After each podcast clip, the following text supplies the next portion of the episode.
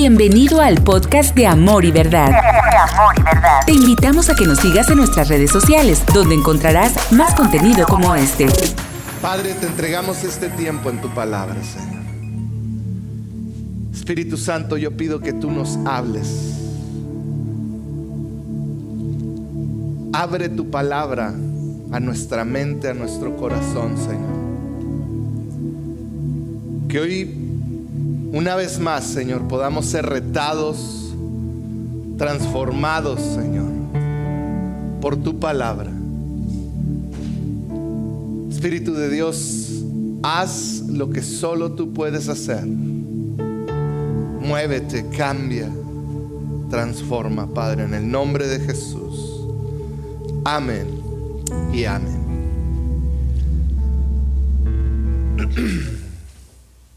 Muy bien. Hay dos fuentes de dolor y culpa que enfrenta todo ser humano. Cada uno de nosotros enfrentamos dos cosas que nos causan dolor y culpa en nuestra vida. La primera es bien sencillo y todos lo hemos enfrentado, todos lo que estamos aquí, es lo que hice. Algo que hice causó dolor, causó culpa. Algo que hice dañó a alguien más o me dañó a mí. Y eso me causa culpa, me causa dolor, causa esta sensación tan fea con la que muchas veces terminamos e iniciamos un año. Lo que hice. ¿Cuántos de nosotros no hemos tomado esas acciones? Y hemos dañado a alguien más o nos hemos dañado a nosotros mismos. ¿Cuántas veces hemos dicho si tan solo pudiera volver el tiempo? Si tan solo pudiera regresar a ese momento donde tomé esta decisión, donde hice lo que hice, si tan solo muchos pensamos quisiera no haber hecho esto. Quisiera no haber dicho aquello. Quisiera no haber actuado de esta manera. Quisiera no haber tenido esta actitud. Quisiera no haber iniciado esa amistad. Quisiera no haber mandado ese primer mensaje. Quisiera no haber abierto esa computadora. Quisiera. Lo que hacemos, perdón, lo que hacemos muchas veces nos causa dolor y culpa. Pero yo encuentro una segunda cosa que nos causa dolor y culpa. Y es lo que no hacemos. Muchas veces lo que no hacemos nos causa dolor, culpa, nos trae consecuencias sobre nuestra vida. Cosas que no se decidiste hacer en cierto momento, cosas que no decidiste actuar en ellas en cierto momento. Y así como lo que hacemos nos causa dolor y trae consecuencias a nuestra vida, lo que no hacemos muchas veces termina también trayendo las mismas consecuencias. ¿Cuántos también hemos pensado, quisiera volver en el tiempo? A ese preciso momento y actuar de esta manera, haber hecho algo para evitar esto. Quisiera haber hecho algo, quisiera haber aprovechado el tiempo que tuve en la escuela, quisiera no haberme salido de la escuela, quisiera haberme esforzado en el trabajo para no perderlo el día de hoy, quisiera porque tanto lo que hacemos como lo que no hacemos tiene la capacidad de traernos dolor y culpabilidad en nuestra caminar. Ahora, si somos honestos, todos los que estamos aquí, cada vez que inicia un año o termina un año, tendemos a enfocarnos en lo que hicimos. Y cuando vemos nuestra vida, nuestro año o, nos enfrentamos un momento parteaguas en nuestra vida, vemos lo que sucedió y tratamos de remediar lo que hicimos.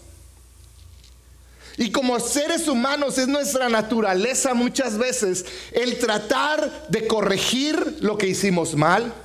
Iniciamos el año y decimos, comí mal, pero ahora me voy a poner a dieta. El año pasado peleé mucho, ahora no voy a pelear. Y tratamos de corregir, encubrir o muchas veces resignarnos de lo que hicimos. En pocas palabras, vivimos nuestra vida tratando de mitigar o esconder situaciones que nos dañaron en el pasado, actitudes y acciones que tuvimos que nos están destruyendo.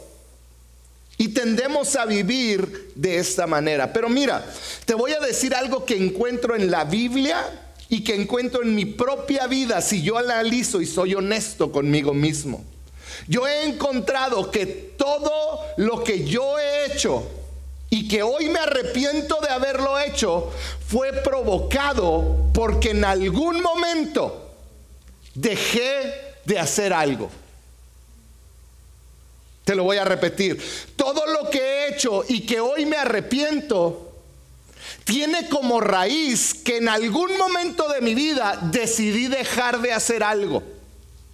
En pocas palabras, todas las acciones que te autodestruyen, si vamos a la raíz, todo tiene que ver con un momento donde decidimos dejar de hacer algo. Y eso que decidimos dejar de hacer trajo como consecuencia que tomáramos o hiciéramos cosas incorrectas. Te pongo un ejemplo. En algún momento dejaste de invertir en tu matrimonio. Dejaste de llevar una rosa, dejaste de tener un, un, detalle, dejaste de tratarlo, tratarla de cierta manera. Y cuando eso sucede, cuando yo dejé de hacer algo, el fruto es un problema. Para muchos matrimonios, cuando yo dejo de hacer eso, el fruto de dejar de invertir en mi matrimonio es el adulterio, es el divorcio, es la frialdad, es la separación, es el divorcio emocional o espiritual, aunque siguen viviendo en la misma casa. ¿Por qué? Porque dejaron de hacer algo. Para muchos otros dejaste de invertir tiempo con tus hijos.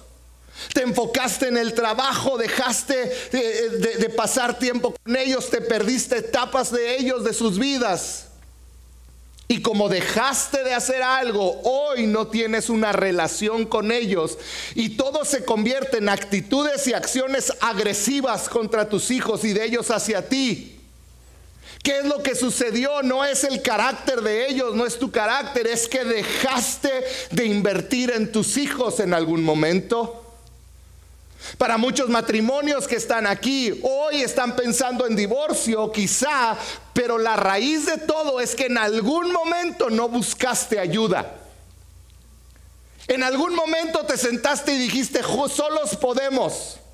Y no buscaste ayuda de ninguna manera. Otros dejaron de predicar con sus vidas a sus familias que no conocen de Cristo. Y muchos están hoy en un funeral llorando, triste, con amargura, por no haberles presentado a Cristo en el momento indicado. Y puedo seguir y seguir con ejemplos de cómo lo que dejamos de hacer termina llevándonos a hacer cosas que nos autodestruyen. Entonces, si somos inteligentes, tú y yo antes de enfocarnos en lo que ya hicimos y cómo, cómo corregirlo, debemos de buscar en nuestra vida qué fue aquello que dejé de hacer que me produce actuar como estoy actuando, ser como soy.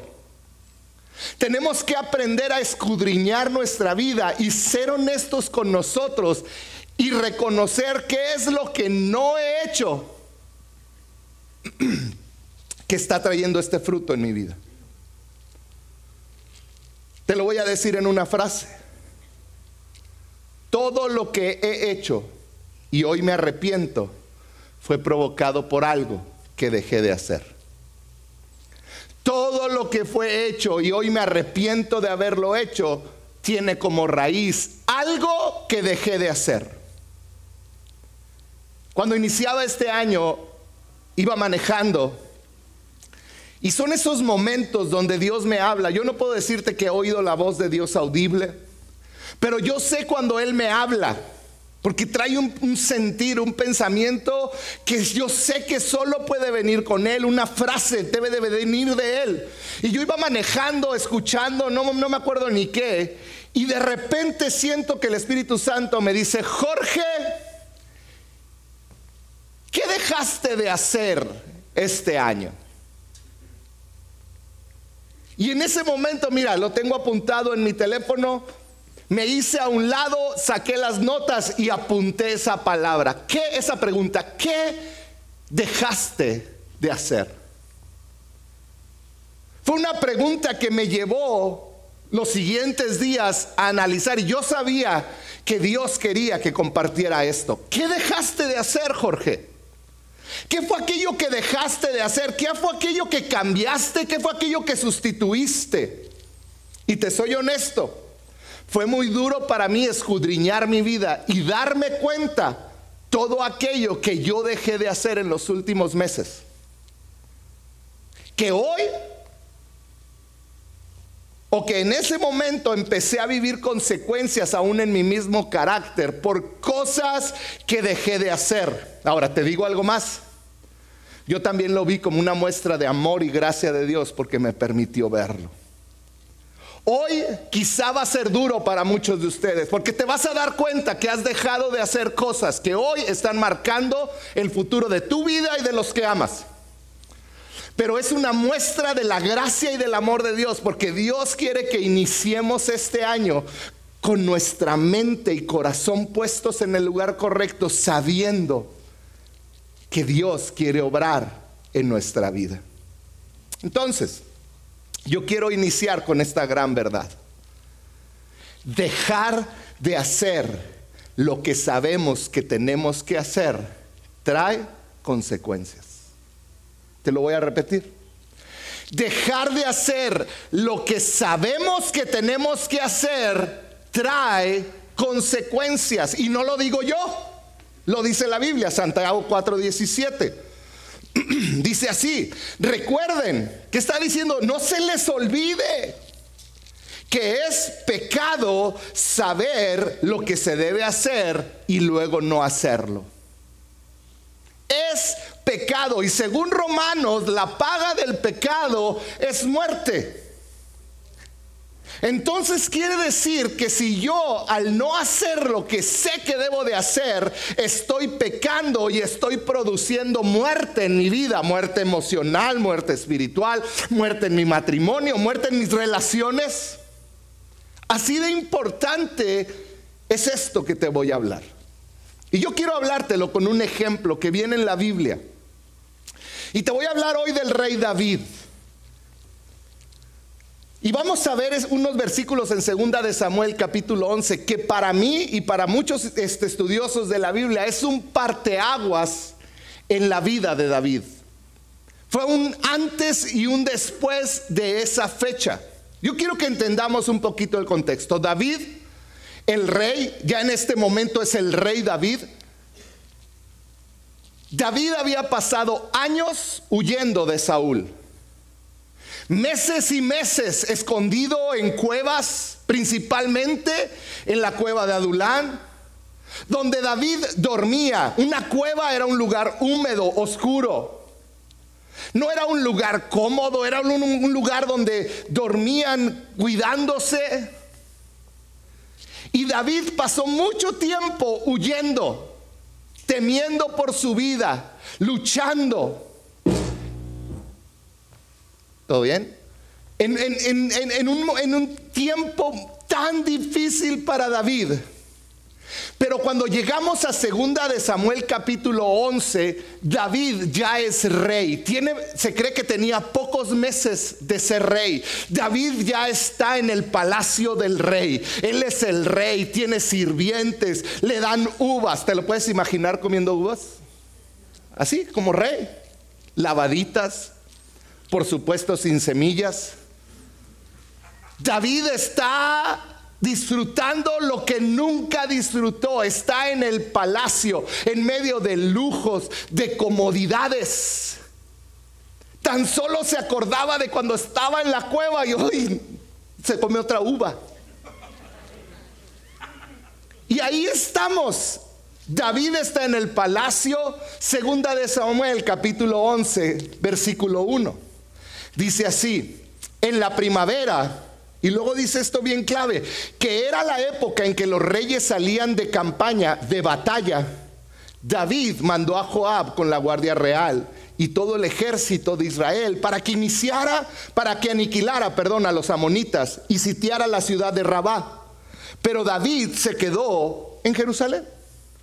Una tarde, al levantarse David de la cama, comenzó a pasearse por la azotea del palacio. Y desde ahí vio a una mujer que se estaba bañando. La mujer era sumamente hermosa, era como Telma. Por lo que David, me va a ir bien, por lo que David, ustedes hombres agarren tips, ¿sí? Por lo que David mandó que averiguaran quién era. Mira qué metiche. Y le informaron. Se trata de Betsabé, que es hija de Elián y esposa de Urías elitita. Entonces David ordenó que la llevaran a su presencia y cuando Betsabé llegó, él se acostó con ella.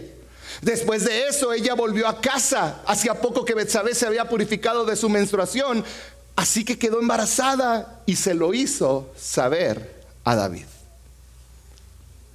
Esta historia vemos el inicio de una serie de decadencias en la vida de David. Decadencia en cuanto al pecado.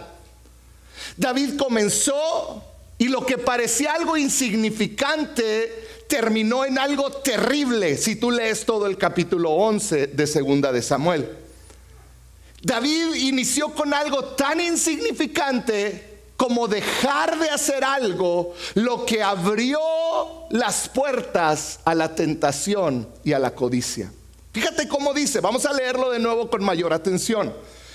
Dice, en la primavera, que era la época en que los reyes salían de, salían de campaña, la primavera de este tiempo donde había sol, donde el clima era muy bueno, principios de marzo.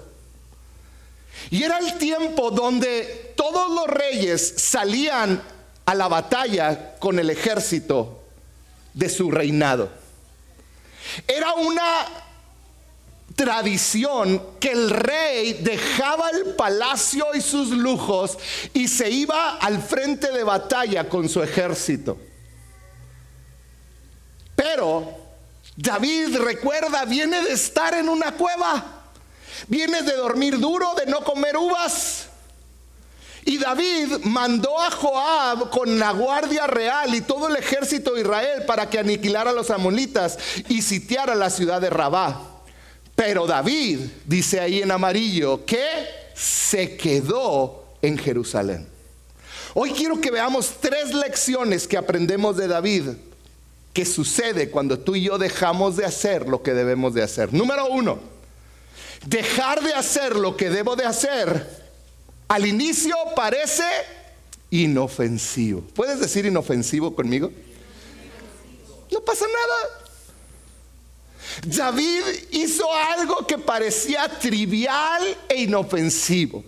David hizo algo que, pues no pasa nada. Mandó a su mejor general, a Joab, a la guerra.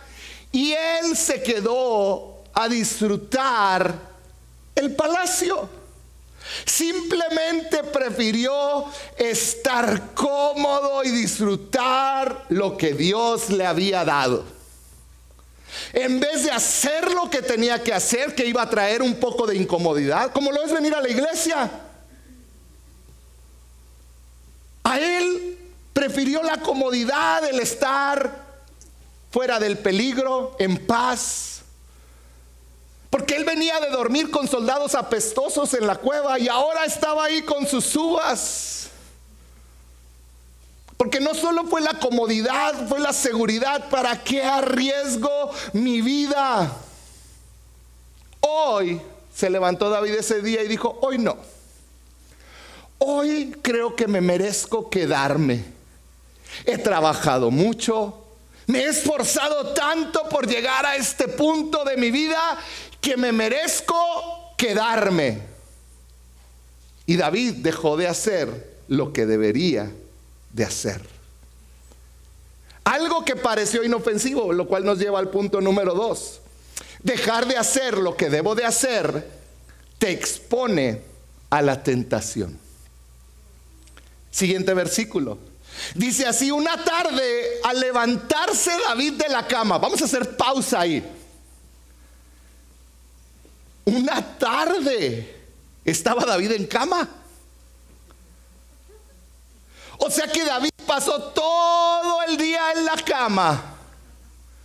Y en la tarde, con la baba marcada de este lado, unas uvas en su mano, te lo puedes imaginar con su bata real, en calzones, estaba en la cama,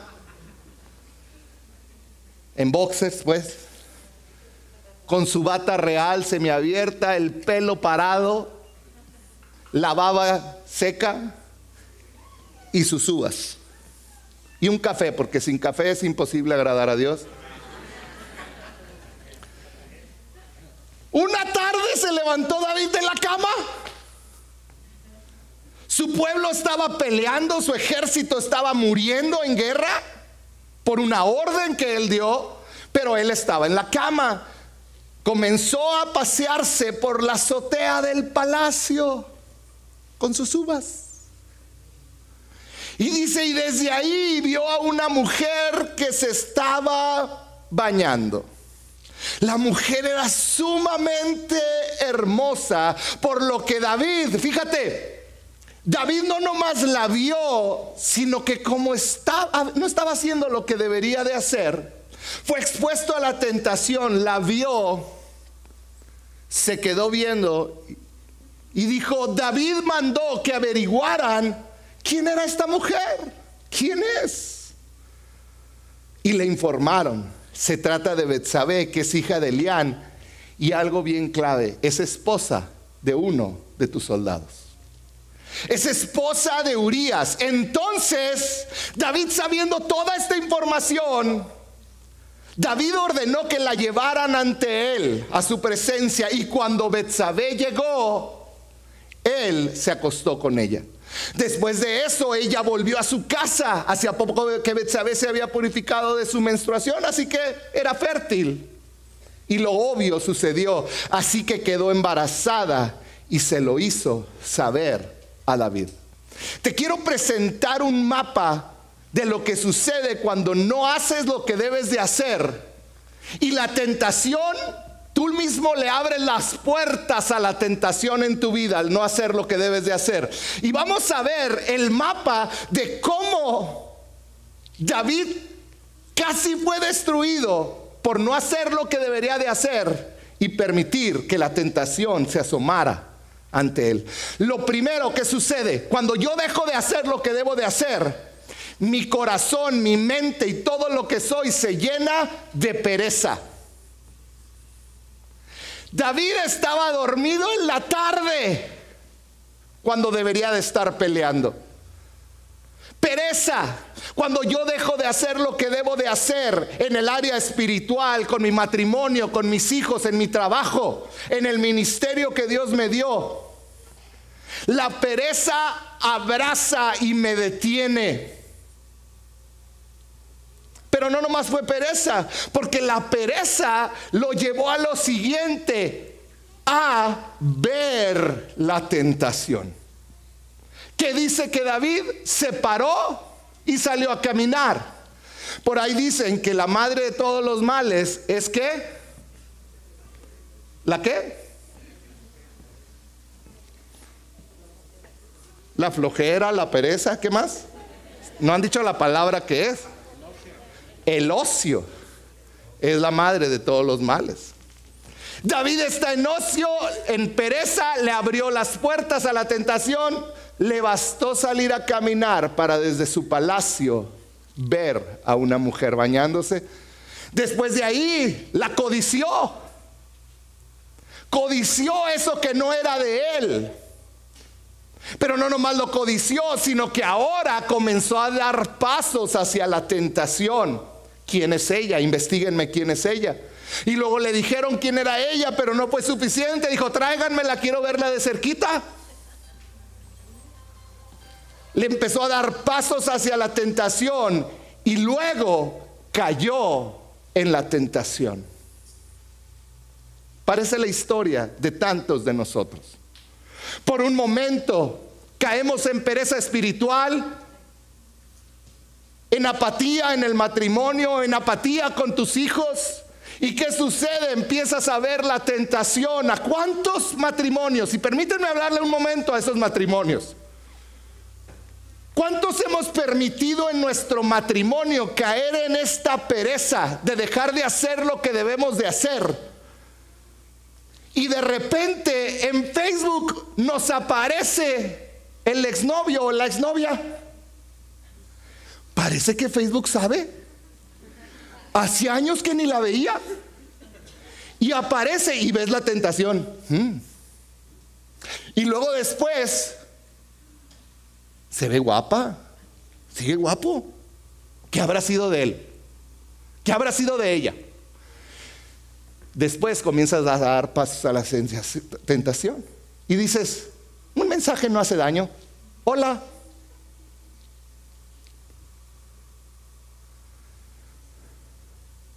Para que después comiencen una serie de mensajes. Y luego hacemos lo último que hizo David. Y que así actuamos, que fue hacer como si nada pasara. Y comenzamos a vivir nuestra vida de esta manera. Matrimonios que dejamos de hacer lo que deberíamos de hacer, relaciones que dejamos de hacer lo que deberíamos de hacer, estamos metidos en la tentación, estamos ya a punto de regarla peor o regándola y hacemos como si nada pasa.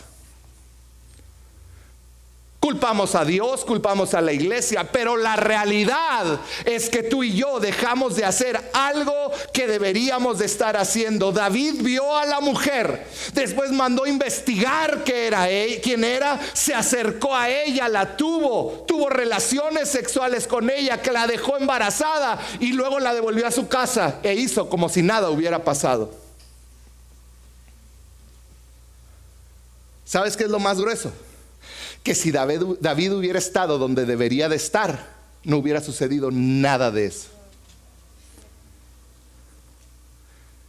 ¿Cuántas veces en este año lo que has dejado de hacer te tiene en el lugar de dolor y de, y de culpabilidad que estás hoy? Lo que has dejado de hacer me lleva a la tercera cosa que el mensaje que nos deja David con este relato de su vida, dejar de hacer lo que debo de hacer me lleva más profundo y más oscuro cada vez. ¿Qué es lo que sucedió? Si tú lees todo el resto del capítulo 11 de Segunda de Samuel, te vas a dar cuenta que David, después de que la regó, embarazó a la mujer de uno de sus líderes del ejército, un hombre leal, un hombre que estaba poniendo su vida en riesgo por David. David sentía una culpabilidad, un dolor, pero decía, yo me quiero librar de esta, como todos nos queremos librar cuando la regamos. Y no queremos enfrentar nuestras consecuencias. David en vez de hacer lo que debería de hacer, estar peleando, estaba acostado en una cama y llegó a ese lugar. Ahí tuvo otra oportunidad. Aquí puedo tomar la decisión de hacer lo que debo de hacer. Enfrentar a Urias, pedir perdón, llevar consecuencias. Pero David, una vez más, decidió dejar de hacer lo que debería de hacer. ¿Y sabes qué hizo? Empezó a maquinar cómo librarse de sus consecuencias. Qué parecido es a mí, David. ¿Qué hizo David? Mandó llamar a Urias del ejército y dijo, si tan solo logro que esta noche se acueste con su esposa, ya la libré, porque va a creer que es de él el hijo. Manda a traer a Urias y le dice, felicidades, eres un gran guerrero, como premio vas a pasar una noche con tu esposa. Mira qué lindo David. Pero no tomaba en cuenta que Urias era un hombre leal Y Urias le dijo, ¿cómo me voy a ir con mi esposa cuando hay hombres muriendo? Yo creo que eso le cayó más gordo a David y Urias. Y dice la Biblia que Urias durmió en la puerta del palacio junto con los otros soldados que cuidaban el palacio. No se fue con su mujer y David en la mañana siguiente se enojó. Y dijo, ¿por qué? Entonces, en vez de hacer lo correcto una vez más,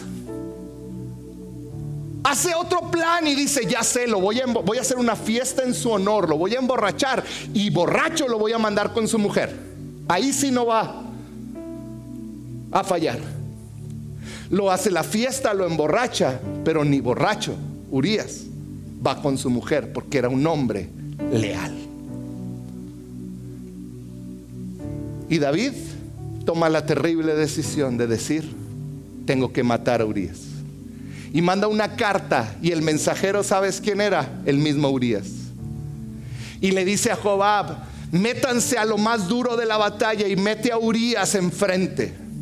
Cuando esté lo más duro de la batalla, Joab, quiero que agarres y todos los hombres dejen a Urias solo al centro y lo dejen solo a morir. Y así murió Urias, lo mandó a asesinar el rey. Porque dejar de hacer lo que debo de hacer me lleva a hacer cosas peores, peores, peores, más profundo, más profundo, más oscuro, más oscuro.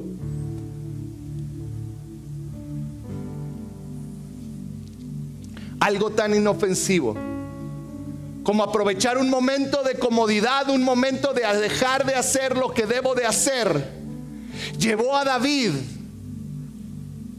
al adulterio, llevó a David al engaño, llegó a David al asesinato.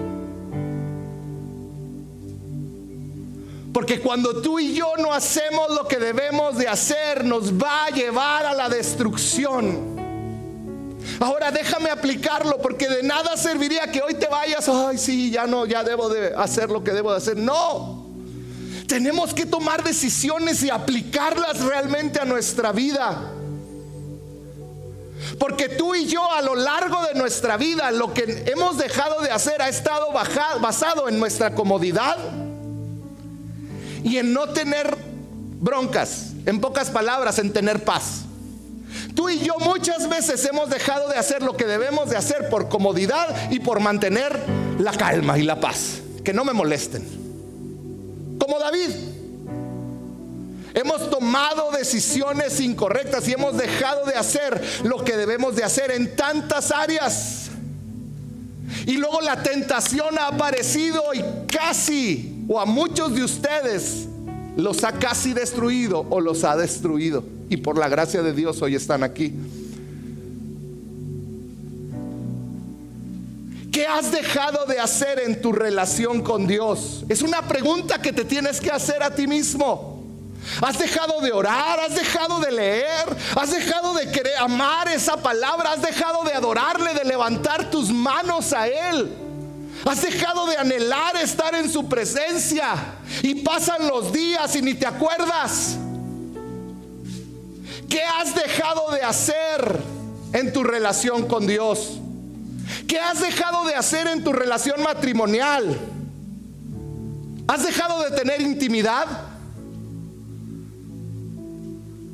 ¿Has dejado de tener detalles? ¿Has dejado de decir te amo? ¿Has dejado de decirle qué chula te ves hoy, qué guapo te ves hoy. Has dejado de decirle gracias por tu trabajo, gracias por esforzarte. ¿Cómo te admiro? ¿Qué has dejado de hacer en tu matrimonio? ¿Has dejado de pedir ayuda y has creído que puedes cuando llevas años luchando y no has podido? Pero tú sientes que vas a poder este año. ¿Qué has dejado de hacer en tu relación con tus hijos? ¿Qué has dejado de hacer con ellos?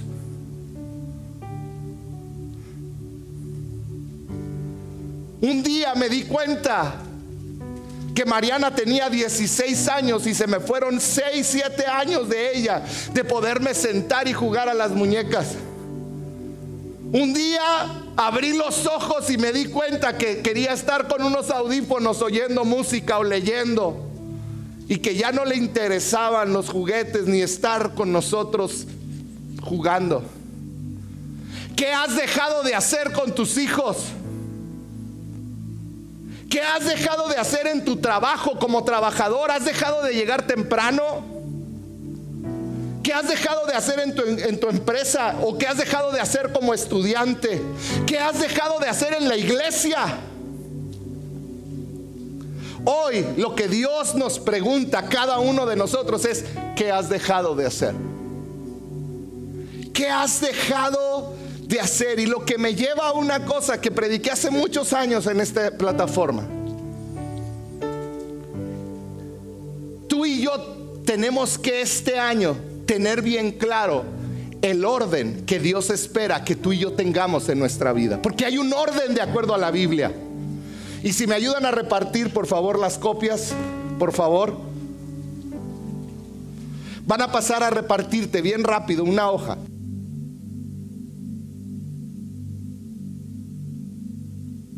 En esta hoja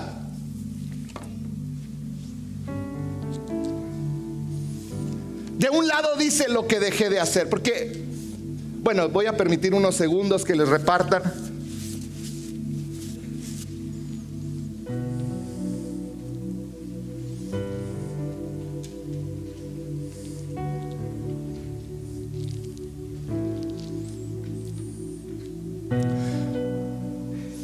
Y ahorita ponme atención, ahorita vemos la hoja, ahorita te la voy a explicar y te voy a decir, pero no quiero que te pierdas nada de lo que te voy a decir, porque esto es bien importante. A lo largo de la Biblia, ¿tengo la atención de todos? Ahorita ven la hoja. A lo largo de la Biblia tú puedes aprender el orden de prioridades correcto que Dios nos dejó. Dios es clarísimo. Y creo que es bien importante que recordemos este orden hoy, al inicio de este 2022 todo inicia y lo más importante en nuestra vida debe de ser Dios. Dios es lo más importante en nuestra vida. No estoy hablando de amor y verdad. No estoy hablando de tus horas de servicio, amor y verdad. Estoy hablando de tu relación con Dios. Eso es lo más importante que hay en tu vida. Si hay algo más importante en tu vida, lo que tú le das la prioridad número uno en tu vida, es por eso que nada funciona. Para que nuestra vida funcione, Dios puso un orden para que todo funcione correctamente. Y lo más importante en nuestra vida debe de ser nuestra relación con Dios. Segundo, no son tus hijos, no es tu trabajo, lo segundo más importante que tienes en esta vida es tu esposa, tu esposo, tu cónyuge. Muchos tienen, muchos hombres, muchas mujeres, muchos esposos, esposas tienen a los hijos por encima de tu cónyuge. Pero quiero decirte algo que es inevitable. Va a llegar una edad donde se van a casar y adivina qué, se van a ir. Y te vas a quedar con esa mujer que ya no conoces, con ese hombre al que quizá no soportas y que soportaste por los hijos. ¿Sabes qué es eso? Cuando ponemos a los hijos por sobre nuestro cónyuge, estamos rompiendo el orden de Dios. Cuando ponemos a nuestros hijos por encima de Dios. Porque son muchos los papás que dicen, es que no puedo venir a la iglesia porque mi hijo juega fútbol porque le gusta ir a las competencias de esto o aquello, porque tiene canto, porque tiene aquello. ¿Y sabes qué estás haciendo como padre? Le estás diciendo, lo más importante no es Dios, son los hijos. Dios en primer lugar. Lo segundo más importante en tu vida es tu cónyuge. Lo tercero son tus hijos. Lo cuarto es tus responsabilidades laborales o de escuela, si, tienes, si eres un joven. Y por último, el ministerio, tu servicio. ¿Sabes que hay tanta gente que pone el ministerio más arriba por encima de la esposa, por encima de los hijos, por encima del trabajo. Y eso es incorrecto. Te lo digo yo desde aquí, desde esta plataforma. Antes que lo que puedas hacer por la iglesia está todo lo demás. Porque cuando pones en orden tu vida y Dios es lo primero, tu esposa, tus hijos y, luego tus responsabilidades laborales, todo va a trabajar para que el ministerio sea bendecido. Se va a dar. Pero necesitamos tener el orden correcto. Entonces, vamos a concluir. ¿Qué has dejado de hacer? Esa es la gran pregunta que tú te tienes que responder. Y y mientras oraba ayer, hice esta hojita. Esta hojita dice 2022 y del lado izquierdo dice lo que he dejado de hacer. Y vienen dos, dos puntos nada más por cada área. Porque yo quiero que tomes esto en serio y que el día de hoy llenes esta hoja. Que realmente le dediques tiempo el día de hoy, no mañana, a llenar esta hoja y quiero que la veas porque lo primero que viene arriba es en mi relación con Dios, dice al centro. Y luego está dividido y del lado izquierdo dice lo que dejé de hacer y viene punto número uno y punto número dos. Yo quiero que hoy te sientes tú solo, tú sola y digas, ¿qué he dejado de hacer en mi relación con Dios? Y quizá va a llegar y te vas a acordar, yo antes oraba todos los días. Y tengo unos meses que no oro. ¿Sabes qué va a ir? Ahí he dejado de orar. Quizá te vas a dar cuenta que has dejado de leer la Biblia, de tener hambre por aprender de la palabra de Dios. Y le vas a poner ahí, he dejado de tener hambre por la palabra de Dios. No la leo, no me importa leerla. Y del lado derecho dice lo que voy a comenzar a hacer, lo que comenzaré a hacer. Y si el punto número uno fue que dejaste de orar, en el punto número uno de lo que voy a hacer vas a poner cómo vas a remediar eso que dejaste de hacer. Porque tú ya sabes que cuando no haces lo que debes de hacer es pecado y el pecado produce muerte. Y David no lo demostró. El pecado lo llevó a la muerte. Lo llevó a ser expuesto a la tentación y terminó en muerte y muerte espiritual para él porque el profeta llegó y lo confrontó y no fue nada bonito. Y David, el niño que quedó embarazada Betsabé, murió y David sufrió terriblemente por ello. ¿Qué dejaste de hacer en tu relación con Dios y qué tienes que iniciar a hacer? Número dos, con tu cónyuge. ¿Qué dejaste de hacer? Piensa en dos cosas. Quizá dejaste de ser agradecida o agradecido. Dejé de ser agradecido. Dejé de decirle que se ve hermosa. Dejé de decirle que, que qué guapo está, aunque está ahora pelón y feo. La unción del Señor es la que embellece. Yo digo amén, amén, amén. ¿Qué dejaste de hacer con tu matrimonio? Dejaron de salir, dejaron de hablar, dejaron de contarse lo que había en su corazón. ¿Qué dejaste de hacer? Dejaron de ir por un elote en las noches, dejaron de salir a caminar en las tardes. ¿Qué dejaste de hacer? Y del otro lado, ¿qué voy a comenzar a hacer? Y luego vamos a la tercera parte en tu relación con tus hijos o si eres un joven con tus padres. ¿Qué dejaste de hacer con tus hijos? ¿Te digo algo? Es difícil cuando empiezan a crecer tus hijos. Mis dos hijos menores les gusta la música que yo aborrezco. O sea, no nomás no me busca, no me gusta, la aborrezco. Me choca la música de ellos. Pero ¿sabes qué empecé a hacer? Empecé a hacer puentes con mi hijo, el mayor. Nos subimos al carro y le doy mi celular y le digo, escoge qué quieres escuchar. Y yo ya sé que voy a escuchar con él. Y me pone su música. Y empezamos un juego él y yo donde yo le digo esa del 1 al 10 es un 2. Y me pone su música y ya es como un reto para él. Me dice, no, esta te va a gustar más y me pone otra. Y lo digo, y ese es como un uno y medio a todos. Y creo que lo máximo que llegó, creo que fue un 5. Pero ya es jugar. Creamos un puente de algo que nos separaba de algo que yo había dejado de hacer, interesarme por lo que a él le interesa, porque a esa edad es importante. ¿Qué has dejado de hacer con tus hijos? ¿Qué has dejado de hacer con tus hijos? ¿Qué necesitas comenzar a hacer a partir de ahora? Ahí está. Comprométete en tus relaciones laborales. ¿Qué dejaste de hacer en tu trabajo? ¿Empezaste a llegar tarde? ¿Dejaste de llegar temprano? ¿Es pecado? Dejaste de ser excelente en lo que haces. Dejaste de estudiar para ser un excelente estudiante. Ahora eres un estudiante mediocre. ¿Qué dejaste de hacer y qué tienes que comenzar a hacer?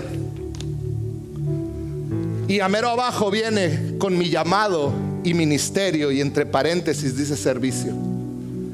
¿Qué has dejado de hacer en cuanto a lo, tu llamado, en cuanto a lo que Dios te pide de servir a su pueblo? ¿Qué has dejado de hacer? Yo te quiero animar a que lo hagas. Y mira, esto lo puedes expandir a tantas áreas. ¿Qué has dejado de hacer con tus amigos? Porque muchos nos hemos vuelto solitarios. Muchos hemos dejado amigos que sabes que te edificarían de dentro de la iglesia y hemos volteado hacia otros lados. ¿Qué has dejado de hacer con tus relaciones de amistad? ¿Qué has dejado de hacer? Haz un plan y escríbelo. Haz un plan y escríbelo y empieza a ponerle pies este 2022. Pon esa hoja con esos compromisos como un recordatorio en un lugar donde lo veas y comienza a hacer lo que debes de hacer. Número uno, en tu relación con Dios, con tu cónyuge, con tus hijos, con tus responsabilidades laborales o de estudio y con tu ministerio o con tu servicio a Dios. Hoy el Espíritu Santo te pregunta, ¿qué has dejado de hacer? ¿Por qué por un momento no cierras tus ojos?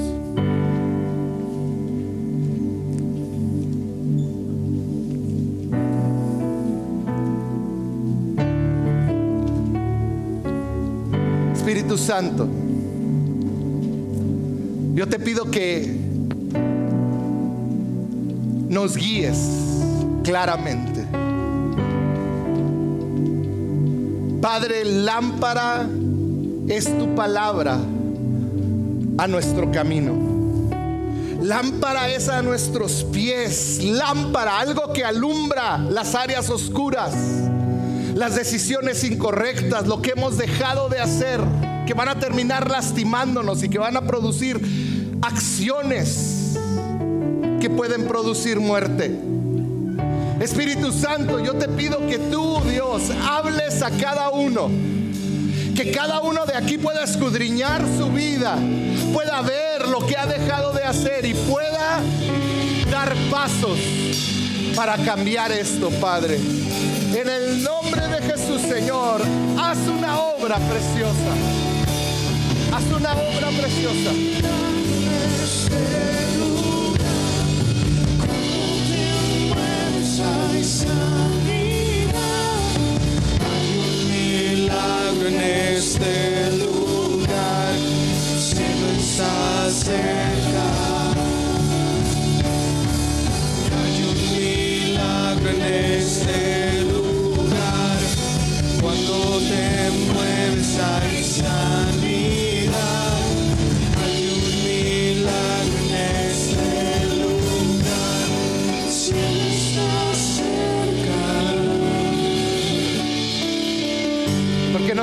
un momento tus ojos?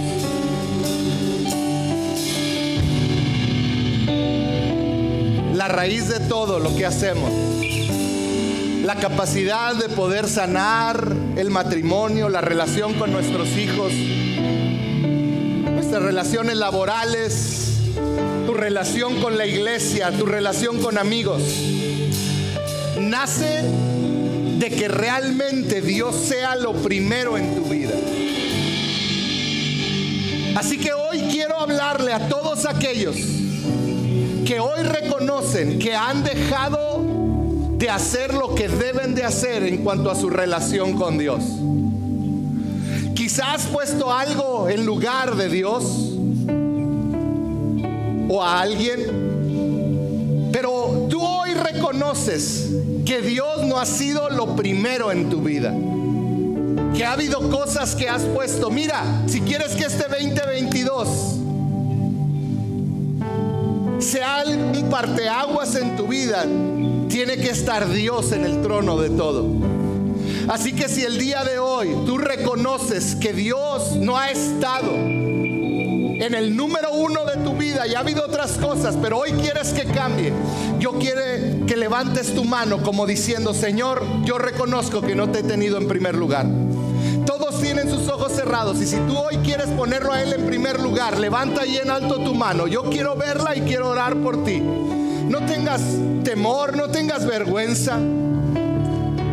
Gracias, puedo ver cada una de sus manos. Gracias.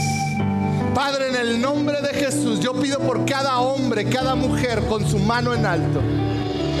Señor, cada hombre y mujer que hoy quiere ponerte a ti como su primer lugar. Cada hombre, cada mujer que hoy quiere ponerte a ti como la razón para respirar, la razón para existir, Señor.